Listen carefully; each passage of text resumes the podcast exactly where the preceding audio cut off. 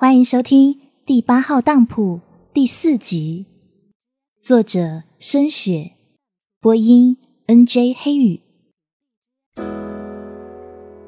走到一座小酒店，小酒店是典型巴黎情调，回旋楼梯，楼梯旁边有雕花铁栏，就像藤蔓一样向上攀爬。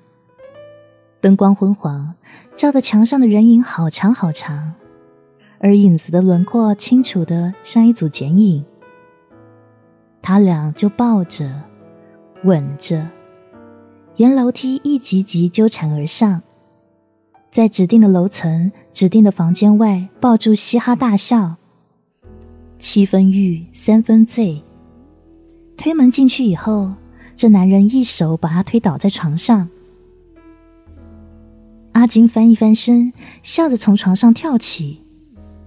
男人伸手想抓住他，可阿金却站定在地上，这样对他说：“我是一个预言家。”什么？男人望着他：“你是天蝎座的吧？月亮星座在山羊。”男人抓了抓头，回应道：“你怎么知道？你八岁的时候父母离异，九岁的时候被学校开除，十三岁初恋。”十四岁的时候失身，十八岁的时候你二十三岁的女友怀孕，她堕了胎，那是个女婴。十九岁你找到真心爱上的女人，但是她却是别人的。男人的表情非常惊讶，因为阿金全都说中了。他正想问问题呢，阿金却止住他的提问。阿金微笑。像猫一样坐到男人大腿上，脸向着他。今年你二十一岁，遇上了我，但是你不会得到我。男人笑了，伸手捏向阿金的腰。男人想着，我就是要得到你。当男人正抱着阿金想要再吻他的时候，阿金伸出手指。在男人的两眉中心画了一个类似八的符号。顷刻间，男人双眼翻白，身体向床上倒下。这休克突然的，让男人来不及惊愕。在酒店的房间中，看着一个男人，这是阿金多年来的惯性活动。男人有男人的轮廓，有男人的味道，也有男人的性感。在一个有血有肉的男人身边，他也一样寂寞。只是这个寂寞总比单单凝望一个人的背影好。望着一张脸来寂寞，好像比望着一个背影寂寞还要丰富一点。他点燃一支烟，吸了一口，烟丝上升，寥寥像一个开往半空的灵魂。他看着如今已经昏迷的男人说：“我告诉你吧，你不会长命，你是早死的。你会为了一个不爱你的女人而死，到死也充满了怨怼。”昏迷中的男人没有反应，他听不到。你也不会富有，理想也实践不到。你的人生可以说完全没有要点。唯一稍微特别的地方是，你遇上我，因为我今晚你的记忆会被清洗，压到第八号当铺那个地下密室内。是的，当铺的地下密室内有一些没有登记的回忆，不知是属于谁的，无色无味，锁在一个个小木盒中。如果把木盒打开来，上升到半空的画面。那都是阿金的脸。无数个偶遇中有阿金的笑脸，他的媚态，他的甜言蜜语，他抛出来那闪烁却又寂寞的眼神。这通通都是这些男人失去的回忆。而男人的银行户口就会即刻多了一小笔金钱，真是出奇寂寞的一回事啊！通常，女人的满足是在于有不断记挂她的男人。女人存活在不同的男人脑海中，让他们怀念、猜谜、搜索。可是阿金连回忆都不能够让人留下，存在等于没存在，都没有人可以记得起。阿金站在窗前等待天亮，他早就不是人了，他不会有肉欲上的渴望。他有的是超越肉体上的渴求，这样生存了一百年，太多凡夫俗子对他显示出兴趣，但没有一个是可以的。哎，这是当然的，可以的那个，就似乎对爱情这回事毫无感应。阿金实在不明白，他与老板都是同一类生物，天地间只有他配他。就如同挪亚方舟中的一对对生物那样，是最自然、最绝对、最不可或缺的。偏偏，唉，真是寂寞啊！来来去去，他只得到老板的背影。天终于吐白了，由轻变淡黄的巴黎晨曦中，有白鸽在天空中飞。从一座楼房飞到另一座，栖息在雕花的栏杆上。如果栏杆后还有种花的话，那就真的是美绝了。阿金离开这个小房间，走到街上吸一口清晨的空气。高跟鞋踩在石头路上，有沙沙的响声。他伸腰，他微笑的打呵欠，然后有太多时间的他，自己定下了另一个目的地。在离开这都市之前，阿金决定先做一件事。他返回他的豪华酒店内，拿出酒店的信封信纸。他打算写一封信。信的内容是这样的：你不在的时候，我十分十分的挂念你。在大宅中走来走去，看不见你可爱的吃相，听不到你甜美的笑声，时间就难过绝顶。大宅比平常更空虚，很挂念你。你什么时候回来呢？多希望你就在我身边呐！这信写好了，就放入信封，贴上邮票。他写上大宅的地址，收件人是他自己。唉，就像一切单恋到痴迷的傻子一样。阿金代替那个人写信给自己，他知道这样子，他便有所等待。回去大宅之后，还有一封爱意盎然的信在等待他。日子要有目标，才会如意。他计划日后的行程，他会去土耳其，那里有酸落饺子在等待他。而当阿金还在周游列国的时候，他写的那封信已经寄回了第八号当铺。当从信箱中取过这封信的时候，老板一看信封上的字，就知道这是谁寄给谁的。老板笑了，他吩咐仆人把信放到阿金的行宫中。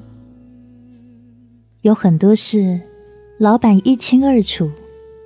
没反应、不作声、不参与，不代表他不知情。但知道后，老板仍旧是笑一笑作罢。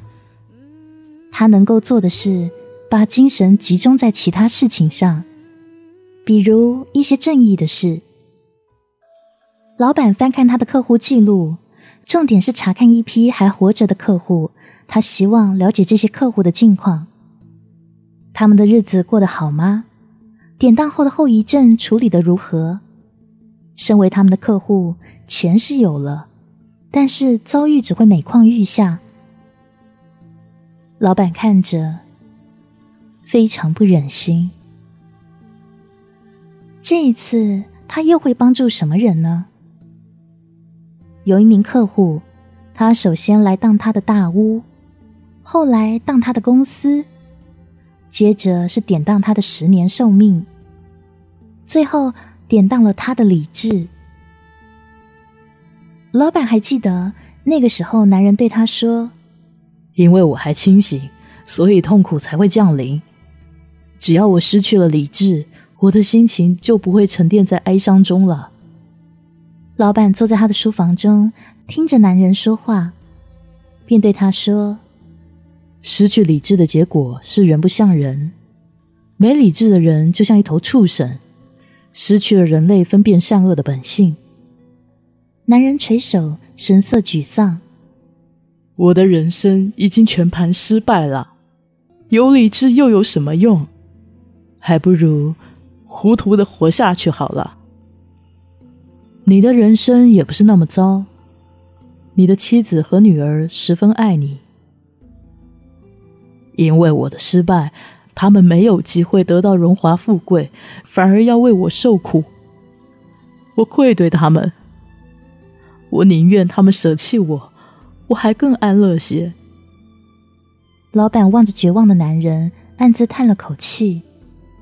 他知道他改变不了男人的心意，于是说：“你的理智的典当价值是那一所你妻女正居住的房子，还有一笔现金，足够他们简朴的用上三十年。”男人的目光内是感激。谢谢你。老板拿出协议书，递到男人跟前，口中说的人是：“想清楚再签署。”男人注视着当中签署一栏的空白位置，表情定格了三秒，接着他吸上一口气，挥笔签上自己的名字。男人抬起来的眼睛有那具气魄的坚定。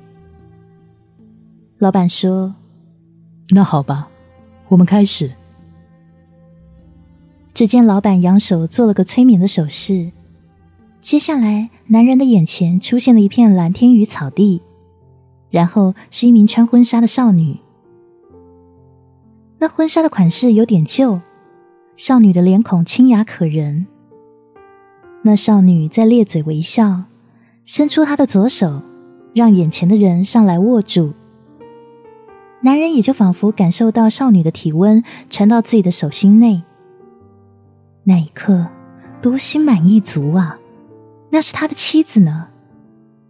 二十多年前，他在阳光明媚的一天嫁给了他。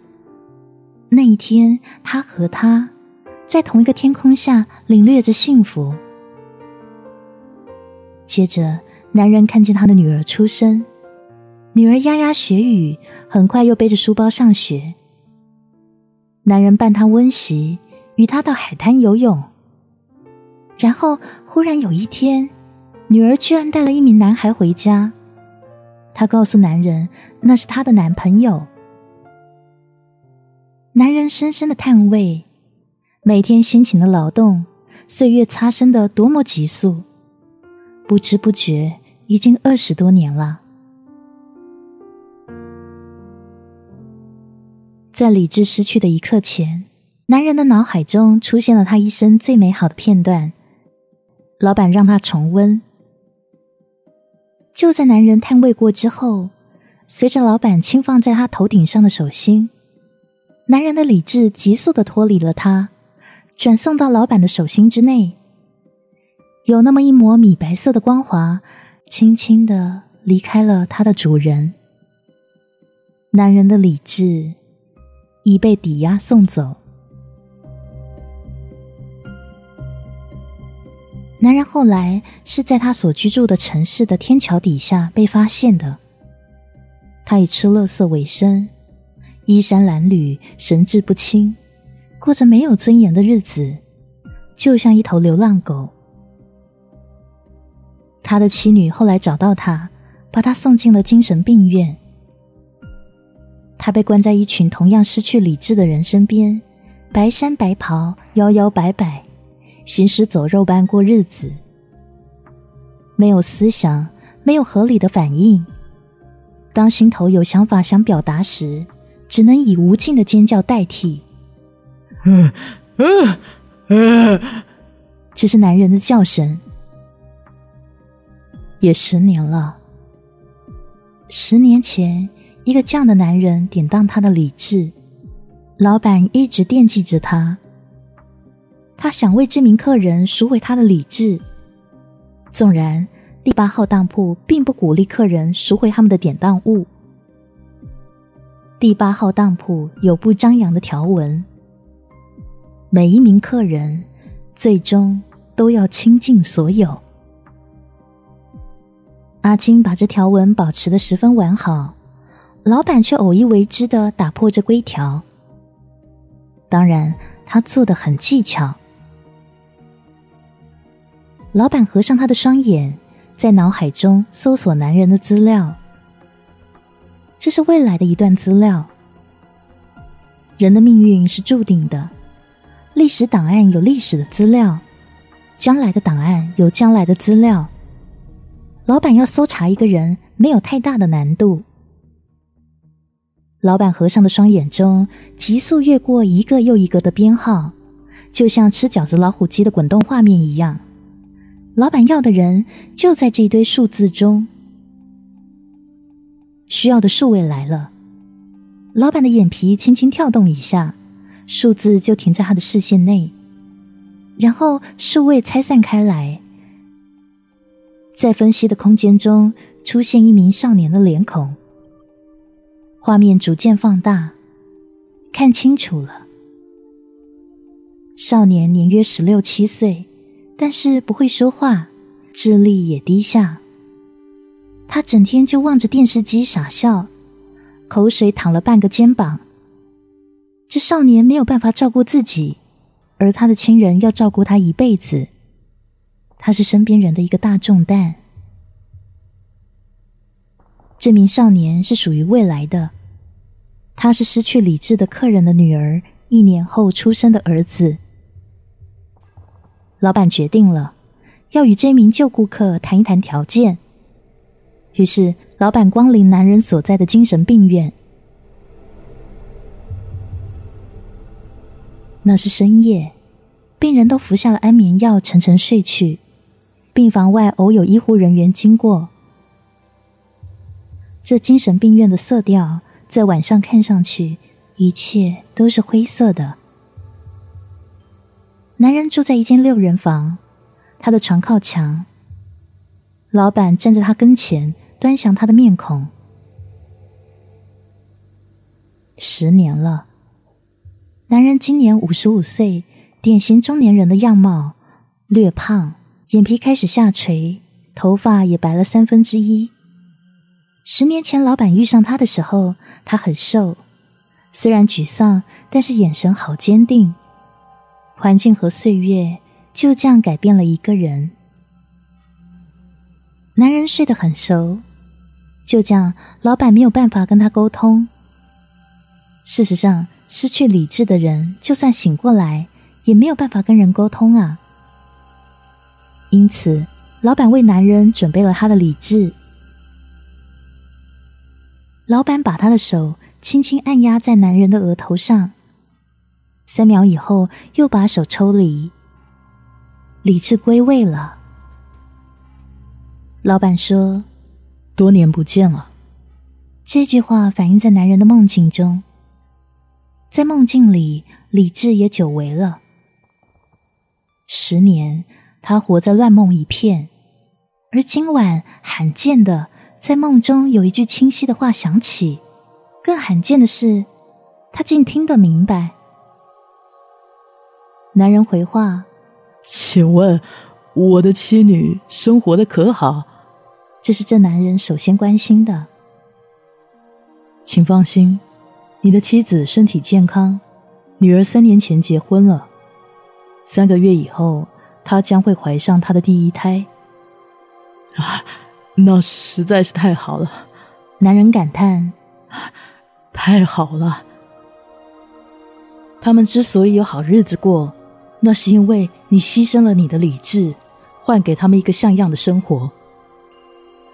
男人轻轻的说：“我很愿意，我没有后悔，但是……”你失去了与他们共聚的十年，都过去了。我还有多少年的寿命啊？老板回答：二十年。男人不作声，他明白，他还有二十年失心疯的日子。他看向老板，他说：“其实这十年我也是有思想的，只是好混乱啊，也一直组织不起来。